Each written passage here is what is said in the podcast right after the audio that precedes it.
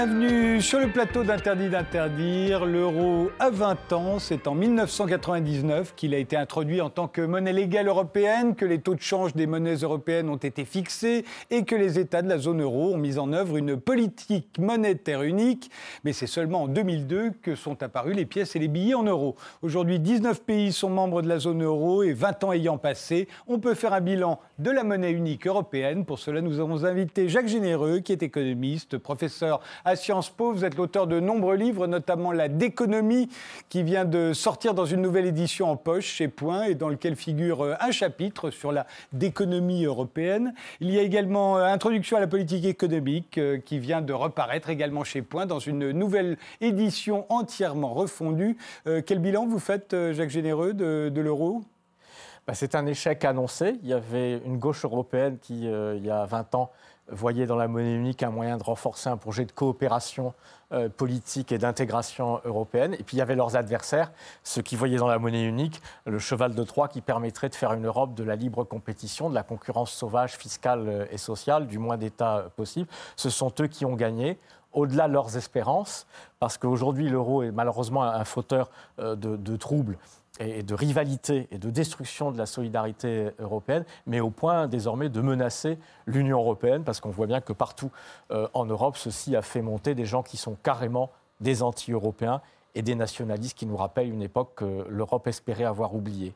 Franck de Dieu, directeur adjoint de la rédaction de l'hebdomadaire Marianne, vous êtes l'un des co-auteurs de Casser l'euro pour sauver l'Europe, paru aux éditions Les Liens qui libèrent. Votre bilan, vous euh, il a 20 ans, il a très mal vieilli, l'euro, puisque c'est vrai, on nous promettait euh, de l'union, on nous promettait de la convergence des peuples, des économies, des industries, et puis on a eu tout le contraire, c'est assez contre-intuitif, parce que ça s'appelait la monnaie unique, ça devait créer du commun, de la convergence. Eh bien, malheureusement, on a abouti à de la désunion, à de la divergence, et effectivement, jusqu'à menacer euh, en son sein euh, l'Union européenne. Nathalie Janson, vous êtes économiste, enseignante chercheuse à la Neoma Business School. Vous êtes spécialisée dans les questions monétaires et la zone euro. Ça tombe bien, votre bilan à vous?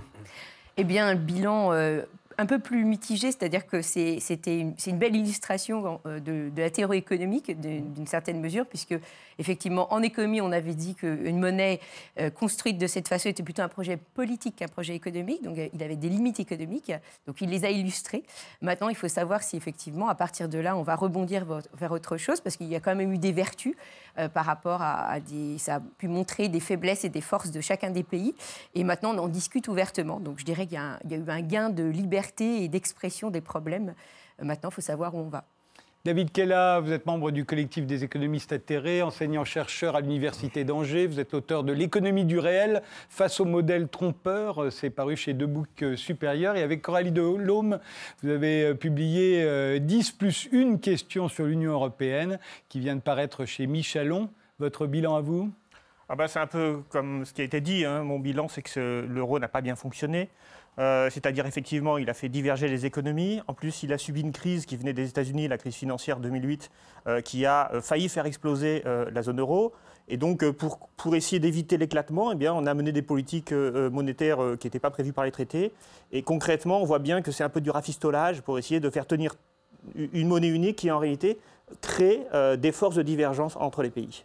Alors on va voir un peu, parce qu'on lui prête beaucoup de défauts et de qualités euh, à, l'euro. On va essayer de voir euh, une par une. L'euro a-t-il été une monnaie euh, inflationniste, comme on le dit souvent? Et, est-ce que ça a été plutôt bien ou pas bon pour notre pouvoir d'achat?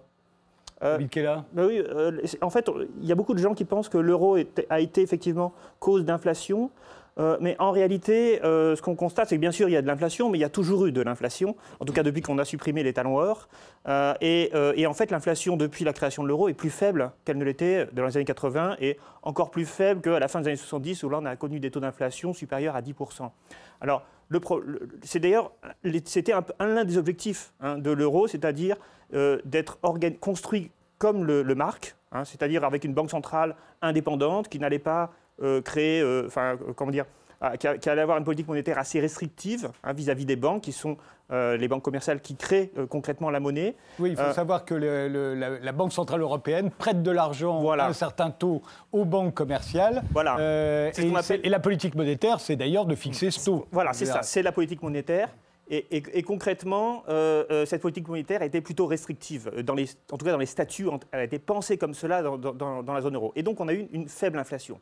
Alors le problème de la faible inflation, c'est qu'en fait, c'est un arbitrage qui va favoriser plutôt euh, les créanciers, les épargnants, et plutôt défavoriser ceux qui empruntent, parce que faible inflation veut dire taux d'intérêt, ce qu'on appelle les taux d'intérêt réels, c'est-à-dire le, fait que euh, euh, l'argent perd de la valeur, en fait, avantage tous ceux qui ont emprunté auparavant, hein, puisqu'ils ont de moins en moins à rembourser.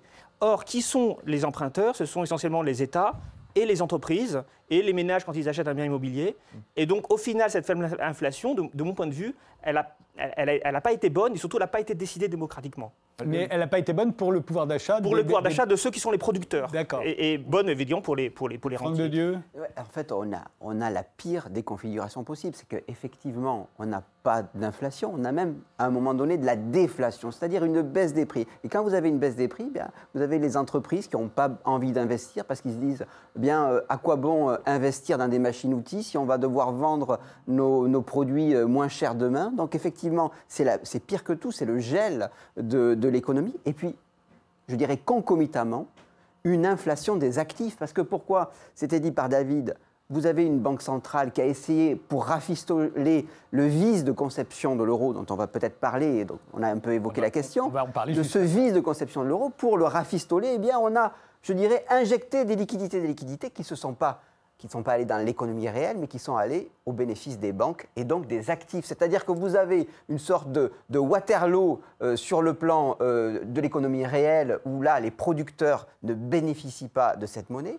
Et puis vous avez euh, Austerlitz, la, la, victoire pour les actifs, pour ceux qui sont propriétaires des capitaux et qui voient une bulle inflationniste avec effectivement, euh, parfois elle éclate, mais une bulle inflationniste, augmenter leur pouvoir d'achat et leur actif. Donc finalement, le pire des configurations. Nathalie Janson? Il faut, il faut, un peu remettre un peu les choses à sa place. De toute façon, quand on parle de, de bulle d'actifs ou de fait que les actifs augmentent, en fait, les entreprises en bénéficient parce qu'elles peuvent emprunter plus facilement. Donc on ne peut pas dire que ça dessert complètement les entreprises, puisqu'en fait, elles peuvent emprunter à des taux favorables et, donc euh, néanmoins euh, pouvoir investir. Et d'ailleurs, l'investissement est plutôt en forme au niveau européen et même au niveau de la France par rapport à il y a quelques années.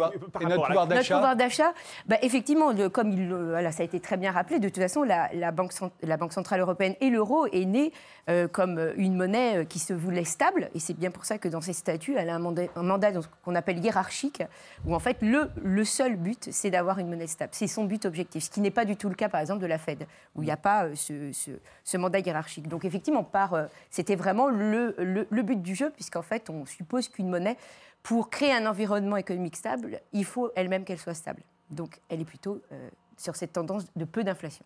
Ouais. Et Jacques Généreux?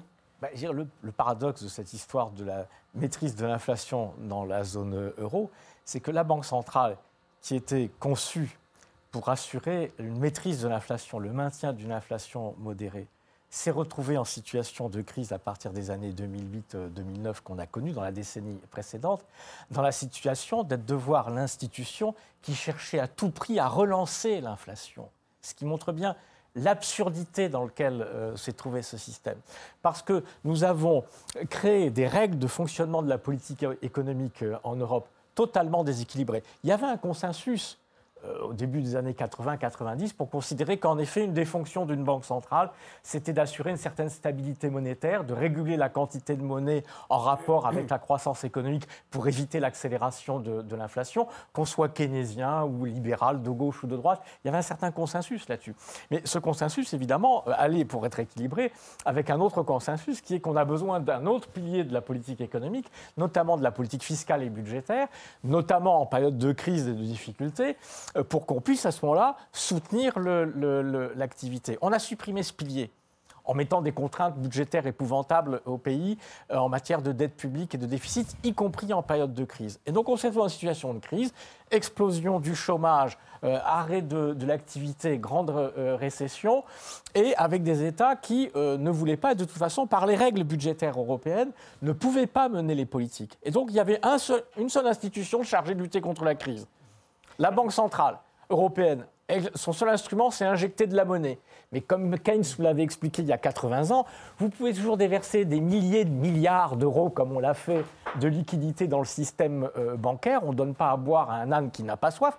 Les entreprises ne vont pas se mettre à utiliser cet argent pour investir, créer de l'activité, quand il n'y a plus de croissance, quand il n'y a plus de, de, de perspective. tout simplement. Et donc, on a une, banque centrale qui a mis des taux d'intérêt euh, au plus bas, qui a fini par comprendre que c'est ce qu'il fallait faire, mais dont l'objectif devenait objectivement qu'il fallait relancer la, hausse des prix, l'inflation pour redonner euh, confiance. Ce qui montre bien l'absurdité du système et la nécessité de, le, de repenser complètement la, gestion des politiques publiques. Autre question, euh, à, monnaie unique, politique monétaire unique, et ça fait 20 ans, on fête les 20 ans d'euros, donc de la politique monétaire unique. Euh, est-ce que cette politique monétaire euh, favorise certains pays au détriment des autres, sachant que nous sommes des pays différents, on cite souvent l'Allemagne, on prend la Grèce pour les opposer, mais la France c'est entre les deux, on va dire. alors, est-ce que la politique monétaire unique euh, elle favorise les uns au détriment des autres. Alors oui, tout à fait, mais je voudrais revenir sur une chose, il faut, pour, que les spectateurs comprennent bien. Euh, une politique monétaire, c'est une politique. Ça veut dire que c'est des choix qui sont faits. Or, on a voulu construire l'architecture monétaire de, de l'euro autour de principes qui étaient des règles. Et confier à une autorité indépendante, administrative, qui avait pour mandat de suivre ces règles. Et là, il y a un, problème. Comme le croupier au casino quand on joue au blackjack. Ben, il est censé être neutre en tout cas. Voilà. Ben oui, et le problème, c'est que. tire jusqu'à 16. mais oui, mais le problème, c'est que, que la politique, c'est au contraire, c'est l'intervention. Euh, c'est-à-dire être capable de faire des ajustements parce que euh, le problème, c'est qu'on ne vit pas sur, une, sur, un lac tranquille où il n'y a rien du tout. On, navigue en haute mer, il y a parfois des tempêtes et donc il faut être capable d'ajuster le cap. Et, concrètement, ce, que, ce, que, devrait faire une, une banque centrale, c'est en fait obéir à un pouvoir démocratique qui décide plus ou moins du cap, et en tout cas, dans, dans un cas de concertation, Or là, la Banque centrale, elle a pour mandat d'être totalement indépendante. Le gouverneur, de la, président de la Banque centrale européenne, il est euh, élu, enfin désigné pour 9 ans et euh, irrévocable. Les statuts sont extrêmement forts là-dessus. Alors, ce qui s'est passé concrètement, c'est que euh, Mario Draghi, lorsqu'il a remplacé Jean-Claude Trichet, eh bien, il a commencé à mener une politique hétérodoxe. Il a pris le mandat pour lui. Il a fait de la politique. Alors, c'est plutôt pas mal qu'il ait fait de la politique. Mais comme le disait Jacques Généreux, le problème, c'est que à côté, on avait d'autres règles qui empêchaient les politiques de faire eux-mêmes de la politique, c'est-à-dire de coupler la politique monétaire par une politique budgétaire. Et donc, en fait, on a un système qui est profondément fondé sur l'idée que la politique n'a pas de rôle à jouer dans l'économie. Et donc, euh, euh, en fait, on empêche à la fois le gouvernement de mener une politique budgétaire et la Banque centrale de mener une politique monétaire. Pour répondre à votre question, euh, une politique monétaire s'applique à tous les pays membres de la zone euro. Or, dans ces pays, eh bien, il y a des situations différentes. Alors, moi, euh, euh, enfin, dans mes travaux et avec Coralie Delhomme, on a montré qu'il y avait, à cause du marché unique, pas à cause de l'euro, hein, à cause de la libre circulation des capitaux, les capitaux avaient tendance à se concentrer, notamment le capitaux industriels, au cœur de l'Europe. Et donc, ça fait qu'il y a des mécanismes de divergence qui ne sont pas forcément dus à l'euro. Mais l'euro va les renforcer parce qu'il va euh, mener une politique qui, par l'intermédiaire des taux d'intérêt, va tendre à avantager euh, les pays qui ont une forte croissance, puisqu'ils vont avoir une inflation plus haute et donc un coût de l'argent plus faible, et désavantager les périodes en récession. Et on a vu pendant la crise le découplage des économies euh, euh, exploser, puisque des pays sont rentrés en récession avec une déflation comme la Grèce et l'Europe du Sud, et d'autres pays, eux, avaient retrouvé de l'inflation, notamment dans l'immobilier et, même dans, dans l'essentiel des prix. Et donc le problème, c'est qu'on demande au pauvre Mario Draghi de mener la même politique pour des pays qui sont dans des situations totalement différentes. Vous êtes d'accord, Nathalie Non, moi, je, effectivement, je ne suis pas d'accord sur le fait que le, les, la monnaie, on lui, on lui demande d'être actif. Ça, c'est en fait, c'est des, des, oppositions euh, théoriques. Hein. Vous avez ceux qui effectivement pensent que la monnaie peut avoir une action, c'est-à-dire une politique monétaire active doit être souhaitée pour pouvoir avoir une, efficacité de la politique économique. Et puis effectivement, vous avez euh, l'héritage euh, monétariste en fait qui va vous dire que non, en fait, la, banque centrale, on doit en fait effectivement, faut au contraire préserver la, monnaie n'ayant pas comme but du jeu n'a pas pas vraiment d'impact sur les capacités de croissance, en, tout cas sur les forces vives de l'économie. Donc il faut surtout pas que les politiciens mettent le nez dedans. En fait, il faut, vraiment les empêcher parce que c'est effectivement quelque chose qu'on observe, qu'on a observé, historiquement, en fait, où euh, il y a un lien effectivement entre l'État et euh, les banques centrales. D'ailleurs, il, y a toute une analyse monétaire qui, qui essaye de montrer que la, Banque centrale est souvent son nez pour pouvoir justement faciliter le financement des, des royaumes avant que ce soit des États, et que donc il faut surtout préserver, et c'est pour ça que l'euro a été constitué de cette façon, pour enlever les politiciens du pot de confiture. Mais deuxième partie de la question, le fait que cette politique monétaire soit unique et que les pays aient des économies différentes, est-ce que ça, ça, se passe au profit de certains et au détriment des autres? Bien évidemment, ceux qui avaient l'habitude de mettre les, les, les, mains euh, dans, dans, le pot de confiture, eh ben, pour eux, c'est plus compliqué, puisque effectivement, ceux qui avaient l'habitude de se reposer sur leur banque centrale pour financer, euh, pour couvrir les déficits publics, euh, c'est plus compliqué. En dévaluant Oui, ou en dévaluant systématiquement, oui, ou en, monétisant. Enfin, il y, a plein de différentes. Effectivement, c'est plus compliqué pour eux, puisqu'en fait, ils ne peuvent plus ressortir à cette, euh, mm. à cette façon de s'en sortir. Euh, pour ceux qui n'avaient pas cette habitude, évidemment, ça ne change pas grand-chose. Donc euh, voilà. Jacques Généreux Juste un point que je voulais préciser par rapport à ce que vous disiez, qui n'est pas forcément un point de divergence, c'est un point d'éclaircissement. C'est que quand on dit, vous avez compris que je fais partie de cela, qu'on veut, et David, et je pense également Franck de Dieu, une politique active voilà, et réactive, y compris sur le plan monétaire, ça ne veut pas forcément dire, en tout cas en, ce qui me concerne, euh, en bon keynésien ou post-keynésien, euh, que euh, nous soyons persuadés que ce soit la fonction principale de la Banque centrale européenne que de garantir, par exemple, la croissance et l'emploi. pas du tout. Justement, je dirais un, bon keynésien pense plutôt que c'est par la politique fiscale, par des politiques d'intervention directe dans l'économie réelle, voire des politiques industrielles, des politiques de, travaux, de, répartition plus juste du revenu, par des politiques réelles dans l'économie réelle voilà, enfin des politiques fictives, euh, qu'on gère la question de l'activité justement réelle, de la croissance euh, et, de l'emploi. Et que euh, la monnaie, elle est là pour réguler le, niveau de liquidité, effectivement s'assurer qu'il n'y ait pas un dérapage de la création monétaire sans rapport avec le niveau d'activité, contrôler le niveau des taux, taux d'intérêt. Mais ce qui est en jeu fondamentalement dans cette justement évanouissement du politique qu'a très bien décrit David Kela, c'est la coordination nécessère des différents instruments de politique économique. Hein, Tinbergen l'avait expliqué il y a euh, presque 80 euh, ans ou 50 ans au, moins. Euh, vous ne pouvez pas suivre plusieurs objectifs à la fois avec un seul instrument. Vous devez agir sur les prix, vous devez agir sur l'emploi, vous devez agir sur la croissance. Et vous ne pouvez pas agir avec un seul instrument. Donc on voit, on doit pouvoir coordonner la politique monétaire et la politique budgétaire. Et cette coordination, par définition, suppose du politique, suppose des instances politiques de délibération, de débat, de mise en commun. On est dans un système absurde où non seulement on retire des pouvoirs d'intervention discrétionnaire régulation, mais on interdit aux différents euh, acteurs parties prenantes de discuter, de négocier pour coordonner. Vous voyez pourquoi je parle à un moment donné de d'économie. C'est-à-dire, c'est pas par vulgarité, c'est qu'il y a un moment où les choses deviennent tellement folles, absurdes, incroyables, etc., que vous trouvez plus quel est le mot et qu'est-ce qu'on dit de manière populaire quand vraiment c'est à ce point idiot, absurde, incroyable, c'est que ça déconne. Et c'est vraiment ça. C'est un truc qui n'a ni queue euh, ni tête. On, on peut être de droite, on peut être de gauche, on peut être un économiste plutôt libéral, plutôt keynésien, tout ce que vous voulez. Il y a au moins un point d'accord, c'est que, comme vous l'aviez dit dès le début, on savait dès le début, du point de vue de l'analyse économique, que tel que c'était foutu, ça ne pouvait pas fonctionner. Là, au moins, c'est un truc qui a toujours rassemblé tous les économistes sur cette question. on est tous d'accord là-dessus. C'est la façon dont on a conçu la monnaie unique. Ça ah, n'était pas.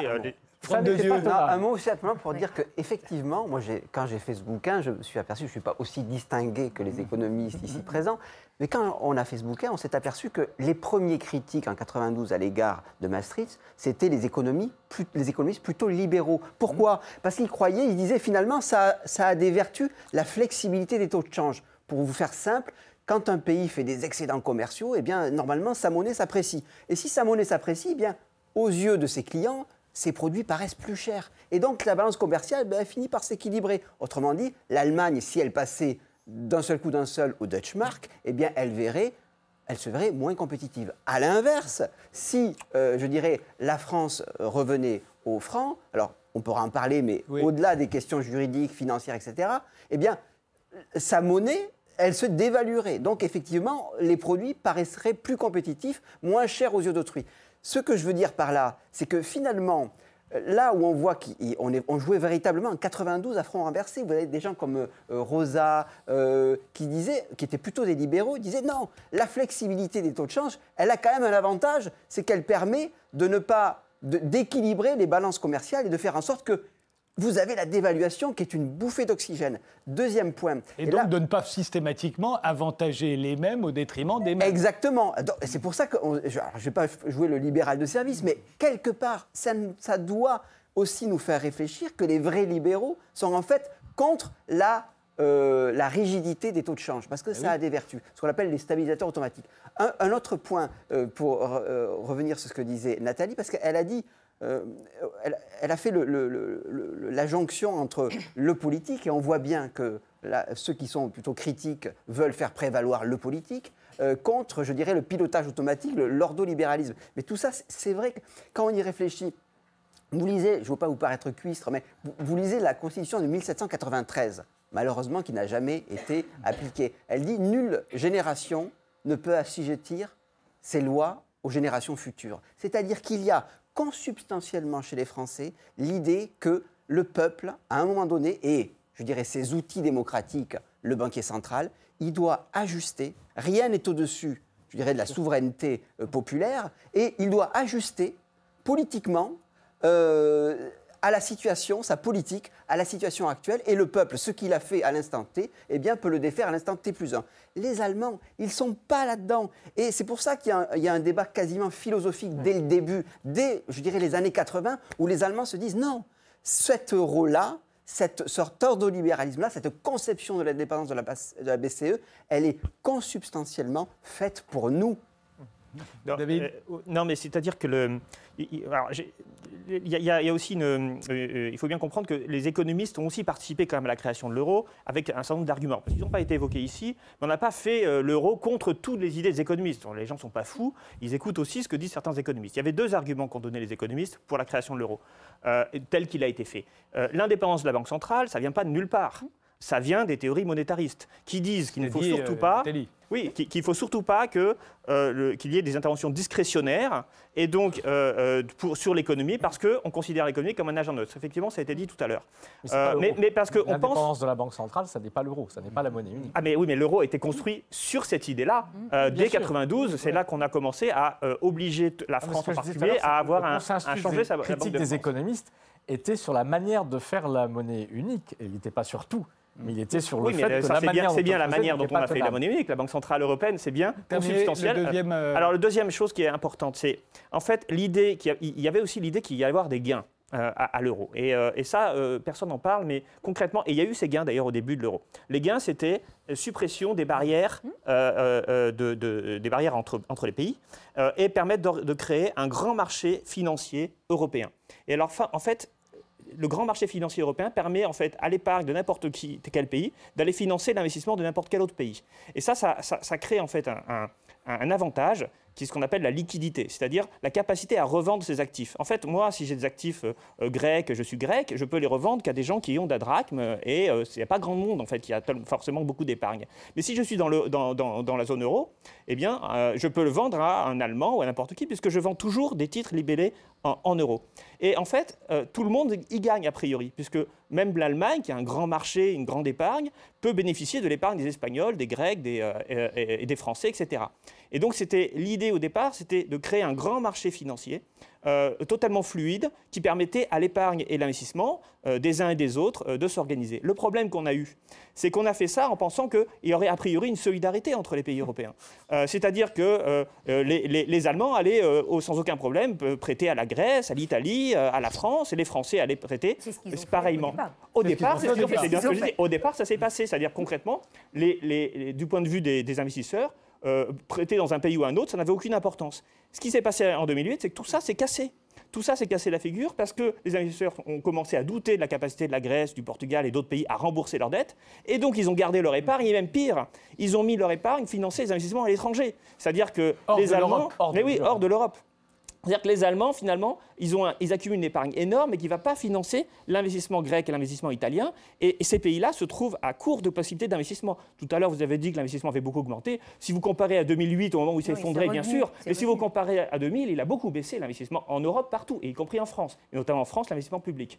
Et donc, on a un problème. Si on veut avoir une Europe qui investit, il faut que l'épargne européenne aille en Europe. Et, or, le problème, c'est que dans les traités, on a une Europe qui est ouverte à la mondialisation et, euh, euh, et de fait, l'épargne allemande, eh bien, comme ils n'ont plus confiance dans, dans, l'Europe du Sud, eh bien, ils vont l'investir en Asie ou aux États-Unis. Je vous interromps, on va faire une pause et on poursuit ce débat euh, sur l'euro qui existe, je le rappelle, depuis 20 ans.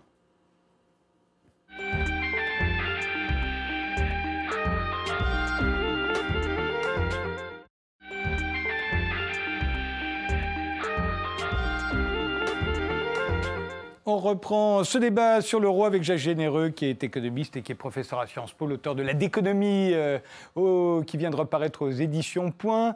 Il y a également Franck de Dieu, le directeur adjoint de la rédaction de l'hebdomadaire euh, Marianne, co-auteur de Casser l'euro pour sauver l'Europe aux éditions Les Liens qui libèrent. Nathalie Janson, qui était enseignante-chercheuse à la Neoma Business School, euh, et David Kella, euh, des économistes atterrés, euh, enseignant-chercheur à l'Université d'Angers et l'auteur de L'économie du réel face au modèle trompeur, et avec Coralie Delhomme de 10 plus une question sur l'Union européenne. On ne peut plus d'évaluer, on l'a compris, pour euh, regagner de la compétitivité quand on est euh, un pays membre de la zone euro. Alors que fait-on? C'est-à-dire quelle a été la conséquence, euh, d'après vous, depuis 20 la ans dévaluation interne. Voilà. Alors qu'est-ce que c'est que la dévaluation interne? C'est-à-dire qu'en en, fixant, c'est ça le, le vice fondamental au départ, en disant on met une monnaie unique au nom des avantages de la stabilité, du change, de tout ce que vous voulez. Admettons qu'il y ait des avantages. il y en avait euh, euh, un certain nombre. Mais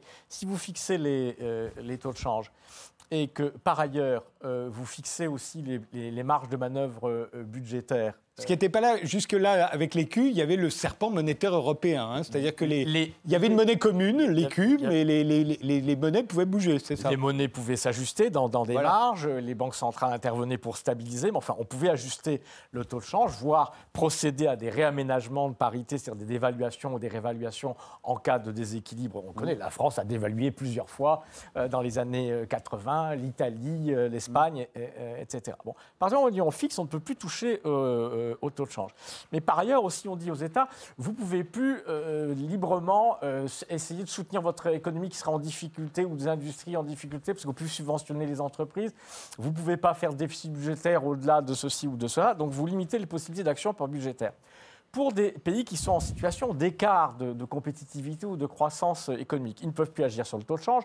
Par définition, ils ne peuvent plus agir sur les taux d'intérêt puisqu'ils n'ont plus de politique monétaire, une politique monétaire unique.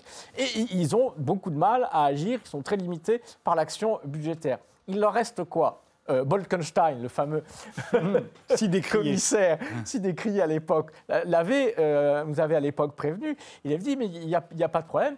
Euh, il reste l'instrument de la, de la compétitivité. on, a, on a la compétition salariale, sociale et fiscale. C'est comme le fameux coût du travail. C'est comme ça que ça se fera. C'est-à-dire que si vous avez un écart permanent, durable de compétitivité ou de rythme de, de développement, etc., la seule façon d'essayer de vous en sortir pour retrouver la compétitivité ou soutenir votre activité, eh bien, c'est la compétition euh, par la, baisse des coûts, donc la répression euh, salariale, la baisse des charges, euh, comme on dit. Et alors, que des pays nouvellement venus dans l'Union européenne de l'Est, ayant évidemment par définition un retard de compétitivité par rapport au noyau dur de, l'Ouest, on leur dit ben, vous allez utiliser cet instrument. C'était déjà une tragédie pour l'Europe, à mon avis, mais ça se comprenait. Mais la tragédie est allée jusqu'au point où on a une Allemagne, c'est-à-dire le pays le plus compétitif en matière industrielle au sein de l'Union européenne, qui s'est mis elle-même à pratiquer cette politique qu'on appelle la dévaluation interne. Puisque vous ne pouvez plus ajuster et trouver de la compétitivité en dévaluant votre monnaie, vous dévaluez en fait euh, les salaires, en intérieur, en dévaluant les salaires, etc. Ce qui est une manière d'obtenir un peu le même résultat, c'est-à-dire de faire baisser vos prix sur le marché euh, international. Alors c'est une catastrophe, je termine d'un mot, parce que quand un pays fait ça, c'est embêtant, euh, mais quand tous les pays se mettent à faire ça, Et c'est ce qui s'est passé un peu déjà avant et pendant euh, la crise. Tout le monde disait on va s'en sortir chacun par la compétitivité. Tout le monde cherchait à baisser ses charges, ses dépenses publiques, etc. Chacun contre les autres. On est dans le, vraiment le sophisme de la compétitivité. Parce que je vous signale que si tout le monde est plus compétitif en baissant ses coûts, à l'arrivée, personne n'est plus euh, compétitif on est juste tous plus pauvres. C'est ce que l'Europe a fait. Parce qu'on n'avait pas d'autres instruments d'action. Tout le monde s'est mis à faire de la déflation de ses dépenses, de ses charges, de, ses cotisations. Ben, le résultat, on s'est trouvé plus pauvre et dans une longue récession. Nathalie Janson? Bah, en fait, je, je, dirais que ce n'était pas une surprise, en tout cas dans la construction euh, initiale, euh, lorsque justement on a commencé à parler de monnaie commune. En fait, euh, dans la théorie, on dit que pour que la monnaie commune, elle fonctionne, il faut soit que les pays soient similaires, voilà. Donc, mhm. s'ils sont similaires, ah il n'y a pas trop de problème. Soit ils ne le sont pas, et là, on parle de pays qui ne le sont pas. Et dans ce cas-là, il faut la flexibilité. Donc, c'est ce que, euh, effectivement, Jacques Généreux appelle la, dévaluation interne, euh, puisque, effectivement, dans ce cas-là, il faut la flexibilité de tout, y compris, effectivement, du marché du travail. Et euh, là où euh, la difficulté, c'est que dans, en Europe, comme on est quand même des pays et pas vraiment euh, un pays européen, la mobilité, notamment du travail, n'est pas du tout à la hauteur d'un pays, par exemple, comme les États-Unis, qui, qui, a aussi une diversité géographique. on peut, quitter le Delaware pour aller travailler en Californie. En France, on ne quitte pas la France pour aller travailler en Pologne. donc, et, en effet, puisqu'on peut pas le quitter, ben, du coup, on a des poches de chômage et ça va, tout ça va se résoudre différemment mais en tout cas, tout ça n'est pas une surprise euh, du point de vue. Mais vous êtes d'accord avec Jacques euh, Généreux quand il dit qu'en en fait, à force de. On est tous plus pauvres? Euh, je, ne dirais pas qu'à force, parce qu'en général, quand il y a des problèmes de dévaluation, c'est qu'il y a eu euh, des, des, dépenses en fait mal maîtrisées au départ. C'est-à-dire que dans les pays qui, euh, qui vont mal, vous avez, il y a des causes structurelles qui sont aussi liées à la façon dont l'économie est organisée. Donc, bien évidemment, y compris, en France. Donc, évidemment, lorsqu'on l'a rappelé tout à l'heure que l'Allemagne, elle a fait l'euro à son image et qu'elle a mis les garde-fous de 60% pour la dette et 3% pour le déficit, effectivement, les, les chiffres sont peut-être symboliques sont peut-être. Euh, en fait, c'est pas, c'est sans doute pas ceux qu'il faudrait. Mais la sonnette d'alarme que voulait, euh, que voulait euh, utiliser en fait l'Allemagne, c'était de dire je suis consciente qu'en créant l'euro, je, m'expose à la, au fait que d'autres pays vont pouvoir en bénéficier et vont jouer les passagers clandestins et donc vont pouvoir en fait emprunter de l'argent à bien meilleur marché que s'ils l'avaient fait eux-mêmes et vont donc peut-être aussi surdépenser au niveau public. Mmh. Et, et, donc il faut que j'essaye de, de signaler qu'en fait ça ne, peut, ça ne sera pas possible.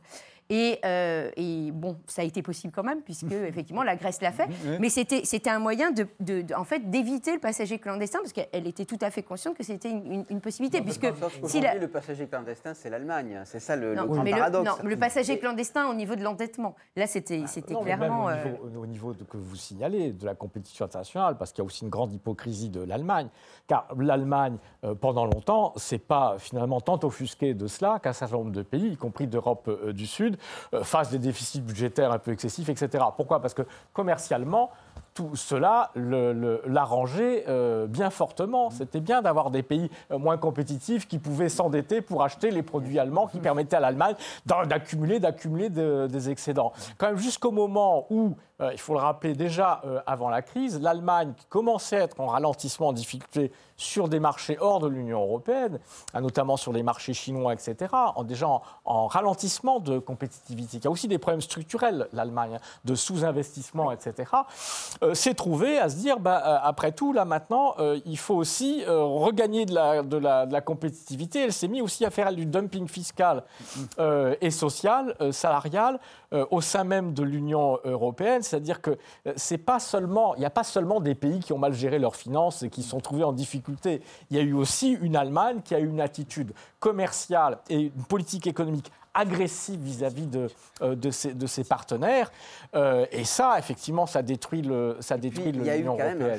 de Dieu. Il y a eu un choix absolument fondamental. C'est-à-dire que derrière ces questions qui peuvent paraître un peu techniques, le choix fondamental qui a été un peu évoqué, c'est la question de soit vous, faites, vous êtes compétitif en faisant de la, de la dévaluation interne et vous, je dirais, vous faites mal au salariat c'est un choix de classe, disons-le. C'est un choix de classe qui est absolument matriciel, qui est peut-être aussi important que celui entre la, propriété des moyens de production. C'est-à-dire que si vous faites une monnaie forte euh, de la dévaluation interne, vous, je dirais, vous, plutôt vous favorisez les épargnants, ceux qui ont des capitaux, Bah, et vous défavorisez ceux qui travaillent, puisque c'est eux qui se retrouvent en, en- en- en- compétition. Et puis, en revanche, si vous décidez de faire une dévaluation, non pas interne des salaires ou de la fiscalité, mais une dévaluation de la monnaie, eh bien là, par les taux d'intérêt, par l'inflation qui peut en, en émaner, Bien eh bien ça plutôt ça favorise, ça, ça- ça favorise plutôt les salariés, plutôt les jeunes aussi, parce que derrière il y a une question des, de- il y a une guerre des âges très importante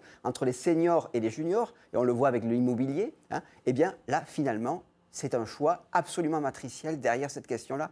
Il faut, il faut vraiment le rappeler. Et je dirais, déjà en 83, au moment du tournant de la rigueur, c'était c'était ce sujet-là qui était, euh, qui était, en, qui, qui était euh, en suspens. David Kella Euh, oui, non, mais euh, si c'est un choix, il faut que ce soit démocratique. Je reviens à ce que je disais. Euh, c'est normal de, parfois de vouloir avantager telle ou telle catégorie, ça fait partie de la politique, c'est bien le rôle de la démocratie de trancher ce genre de débat. Euh, mais tout à l'heure, euh, on disait, Jacques Généraux disait, on, on a organisé une dévaluation totale de tous les pays et on est tous plus pauvres. Il y a quand même un effet euh, qu'il faut, noter sur ces dévaluations internes hein, qui sont organisées partout, c'est-à-dire les déflations salariales, les salaires verts, on, est tous, on, cherche tous à devenir plus compétitifs. C'est que les excédents commerciaux européens ont commencé à exploser. Et le problème, c'est que ces excédents commerciaux, eh bien, ils euh, euh, ils vont aux États-Unis, ils vont en Asie, ils vont dans d'autres pays. Et ils, sont- ils tendent à déstabiliser les pays de ces pays, les, les- les- les économies de ces pays. Si on a une guerre commerciale aujourd'hui entre Trump et la Chine, mais aussi entre Trump et l'Allemagne, et donc derrière euh, euh, l'Union européenne, c'est parce que euh, les Allemands ont des excédents extrêmement importants, que ces excédents Au ne vont pas des Américains voilà, que ces exemples ne vont pas forcément en Europe du Sud, mais ils vont beaucoup aux États-Unis, et que euh, Trump, eh bien, il est là en train de dire, eh bien, écoutez, moi, je vais taxer vos automobiles, et donc on va être doublement perdant, euh, puisqu'on va perdre parce qu'on va tous être plus pauvres, et on va perdre parce qu'en fait, ces excédents sont absurdes. Non seulement ils sont absurdes parce qu'on crée des guerres commerciales, mais en plus, le contrepartie de ces excédents, c'est qu'on importe euh, on, importe du, du- capital, enfin du capital financier. Euh, la, crise de, la crise de la zone euro, elle est issue de la crise des subprimes, qui est une crise américaine. Cette crise des subprimes, comment elle s'est transmise, par quel canal s'est transmise en Europe? Par les banques européennes qui avaient trop d'épargne euh, et qui euh, ont placé cette épargne aux États-Unis. Et là, quand on a un continent entier qui dégage d'excédents commerciaux, ça veut dire qu'il il récupère de l'épargne. Et cette épargne, elle est forcément placée à l'étranger, parce qu'il n'y a rien qui se, qui se perd dans les banques. Et donc, ça veut dire qu'on est en train de préparer le canal de transmission de la prochaine crise financière. Absolument. On est aujourd'hui, ça fait 10 ans qu'il y a une croissance économique soutenue aux États-Unis, hein, en particulier grâce à des politiques keynésiennes très, très classiques qui ont été menées par Obama et puis euh, qui ont été renforcées ensuite par Trump euh, via la baisse des impôts. Euh, on, on se dit que les cycles américains, l'économie, les États-Unis sont une économie cyclique. Et en général, c'est rare d'avoir des cycles plus longs que 10 ans. Donc là, on commence à s'inquiéter. On est en 2019. La, la reprise, c'était justement 2009-2010. Euh, et donc, on se dit, qu'est-ce qui va se passer si dans un ou deux ans, il recommence à y avoir une crise financière? Toute l'épargne qu'on a placée sur les marchés extérieurs, et en particulier aux États-Unis, parce que Wall Street, ça reste la plus grande place financière au monde, eh bien, cette épargne, aujourd'hui, qui paraît réelle et qui est dans les bilans des banques, elle, va, elle risque de disparaître. Une crise financière, c'est des, cré- des- des- Eh oui. des débiteurs qui ne payent plus. Et ils payent plus à qui? Aux Allemands, qui sont les premiers créanciers mondiaux. Donc, vous voyez qu'on on perd encore sur ce tableau-là. Alors, euh, dernière question, parce qu'évidemment, tout le monde se la pose, et plus on vous écoute, plus on a envie de se la poser.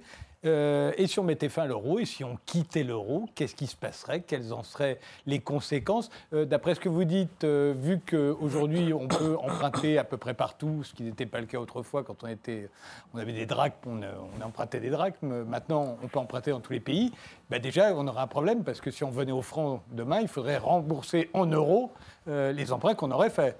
Euh, ou alors on ne rembourserait pas. Parce que le problème qui se passe quand on change de monnaie. Alors attention, parce que la, la question peut se poser pour le cas français, euh, pour le cas grec ou pour le cas européen. On peut sortir de la zone euro, enfin de l'euro, tous en même temps, ou euh, chacun séparément. Et c'est pas pareil s'il s'agit d'un petit pays comme la Grèce ou d'un grand pays comme la France. S'il y avait un Euh, grand pays comme la France, par exemple, alors, si la même France si devait on en est de loin, les l'euro, Français n'en ont pas du tout l'intention. si- si la- Ce serait quand ouais. même la fin de la zone euro, non? Ça serait la fin de l'Union européenne, de mon point de vue. même. Ouais. Sûr. Euh, parce que. Euh, C'est euh, d'ailleurs le- la question que vous posez en permanence. euh, Est-ce que c'est fait, l'euro il- menace l'Europe euh, à ce titre Il faut, il faut comprendre qu'une une monnaie, euh, c'est un moyen de paiement, c'est aussi un moyen de libeller les dettes. Et aujourd'hui, tout le monde, est, enfin tout le monde qui emprunte euh, en euros euh, récupère, veut, entend récupérer des euros. Il est clair que si la France devait quitter l'euro, euh, les dettes publiques ne seraient pas payées en euros, elles seraient payées en francs, à, rembourser en tout cas en francs, et euh, les euh, transactions internes seraient aussi passeraient en francs. Mais comme la France elle est en un déficit de sa balance des paiements. C'est-à-dire qu'elle emprunte à l'étranger depuis mmh. un certain nombre d'années. Ça veut dire qu'il y a beaucoup de résidents étrangers qui attendent des euros. Et là, le problème, c'est comment va-t-on faire? Et concrètement, je ne vois pas. Euh, alors, il y a deux solutions. Soit on dit, d'accord, on vous rembourse en euros, le franc dévalue et on fait faillite et donc ils ne sont pas remboursés.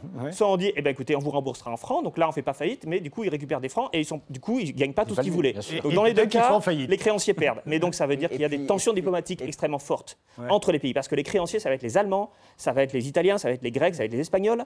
Et ce qui s'est passé avec l'Islande quand ils ont décidé de ne plus payer les étrangers, c'est que ça a créé une grave crise diplomatique et du coup l'Islande a décidé de ne plus rentrer dans la. Qui serait la même chose si l'Italie demain euh, voulait la Oui, mais vous comprenez bien que dans une telle crise diplomatique, dans la, dans la situation dans laquelle européenne. Et il est clair que euh, voilà, il n'y aurait plus de collaboration. Euh, non, mais elle éclaterait pour une raison euh, économique encore beaucoup plus directe, parce que ce que tu dis là est, tout à fait juste, bien entendu. Mais il faut aussi simplement rappeler cette évidence que si vous avez un grand pays, que ce soit l'Italie ou même l'Espagne ou la France, etc., compte tenu des relations commerciales hein, qui existent euh, entre euh, ces États.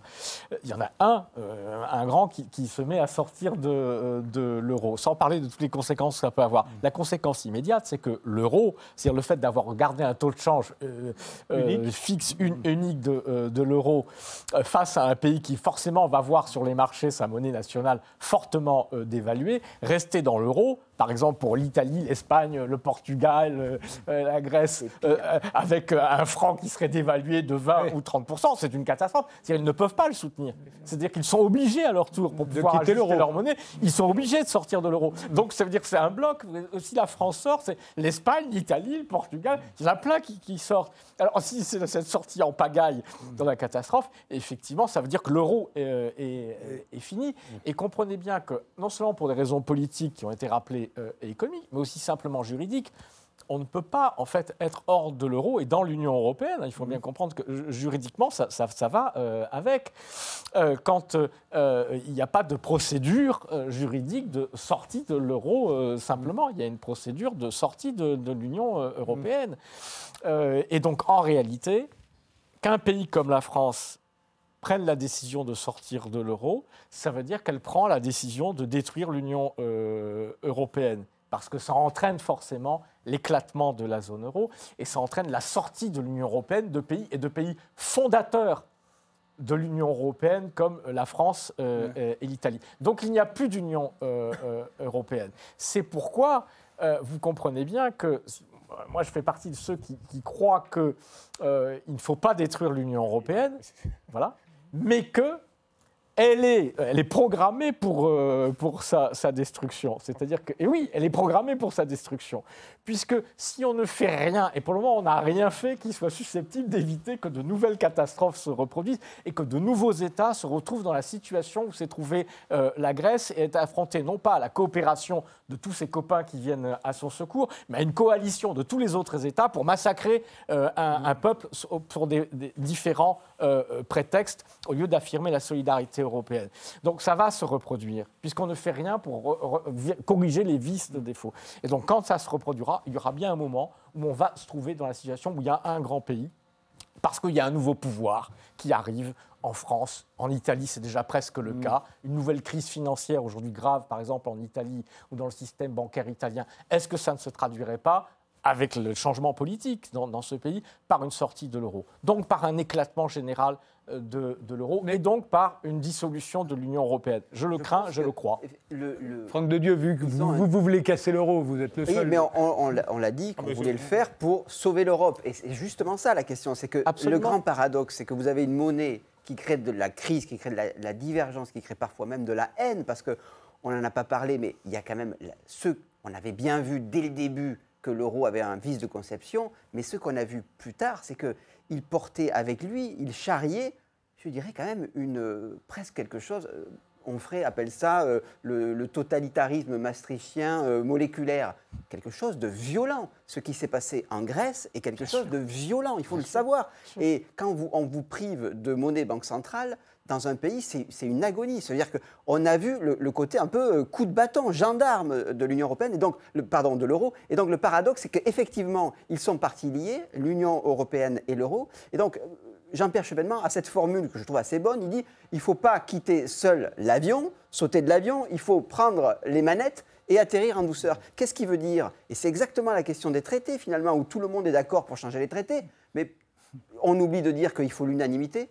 Et euh, l'unanimité, c'est extrêmement difficile à avoir à 27, même à 19 d'ailleurs, entre nous. Et donc, quelque part, à partir du moment où les deux sont liés, eh bien, je crois qu'il faut, je dirais, mettre clairement euh, à l'initiative d'un pays, mais sans que ce soit, euh, je dirais, sous la forme d'un qui tout double d'une stratégie révolutionnaire à la Tsipras des premiers moments que ça soit, je dirais, une, une, une, convergence d'intérêts. On se met autour de la table, on dit ça ne peut pas durer et on essaye de bâtir quelque chose de différent avec la possibilité. Alors ça peut être, on pourra en parler, ça peut être euh, la monnaie euh, commune où on a la possibilité de dévaluer. La monnaie commune n'est pas la monnaie unique. Voilà, on a, on a chacun notre propre monnaie, mais on a aussi une monnaie, une monnaie euh, qui est commune, c'est-à-dire l'euro, où on, où on essaye d'avoir des dévaluations contrôler les uns les autres. Enfin, il y a des multiples possibilités. Ça, c'était le serpent monétaire européen. Dans une certaine mesure. Mais là, ça pourrait se faire non pas par le marché d'échange, mais je dirais par le, la, contractualisation politique où on se met autour de la table, on dit, ben, tu vois, ce coup-ci, tu peux dévaluer de 10% parce que c'est vrai, ça va pas trop. Toi, en revanche, tu vas euh, réévaluer ta monnaie parce que c'est pas normal, tu fais trop d'excédents commerciaux, etc. Bref, je veux dire, vous avez de multiples choses et vous avez aussi, c'est pas ma tasse de thé, mais il faut bien avouer, et moi je leur reconnais une certaine euh, cohérence. Vous avez l'option fédéraliste qui est de dire, en gros, si vous voulez que l'euro euh, continue à survivre, eh bien, il faut aller au-delà, c'est-à-dire que vous devez avoir un budget commun, des politiques sociales, c'est-à-dire de mettre au diapason, c'est très important, mettre au diapason le caractère monétaire post-national avec le, je dirais, la dimension budgétaire et sociale qui est post-nationale. Il se trouve, comme disait De Gaulle, qu'on ne fait pas d'omelette avec des œufs durs et que les États-nations cuisent depuis bien longtemps au bain-marie pour opposer une force à tout projet fédéraliste. Mais il a une cohérence. Ce qui est en revanche incohérent, c'est de dire on va continuer comme ça. Ça, c'est dangereux, c'est incohérent et paradoxalement, les gens le disent parfois de bonne foi en disant c'est pour sauver l'Union européenne, c'est pour être évidemment solidaires les uns les autres, c'est pour sauver la paix en gros très paradoxalement, ils font l'inverse. Et c'est ça, je trouve, qui est critiquable. Pas forcément intellectuellement le projet fédéral. Nathalie? Je voudrais être un peu moins pessimiste quant au, à l'aspect critique et au rejet euh, des, pays euh, de la zone euro, en fait, le taux d'adhésion euh, à l'euro est, élevé. C'est-à-dire même après la crise, aujourd'hui, il est assez élevé. il est toujours de plus de 70%. Donc, en fait, les, globalement, la population aime bien l'euro. Donc, on va pas... Voilà, je pense que le, bilan, il ne faut pas non plus noircir. Il y a, il y a eu des grandes avancées grâce à l'euro qui ont forcé des gouvernements à faire des choses qu'ils ne voulaient pas faire.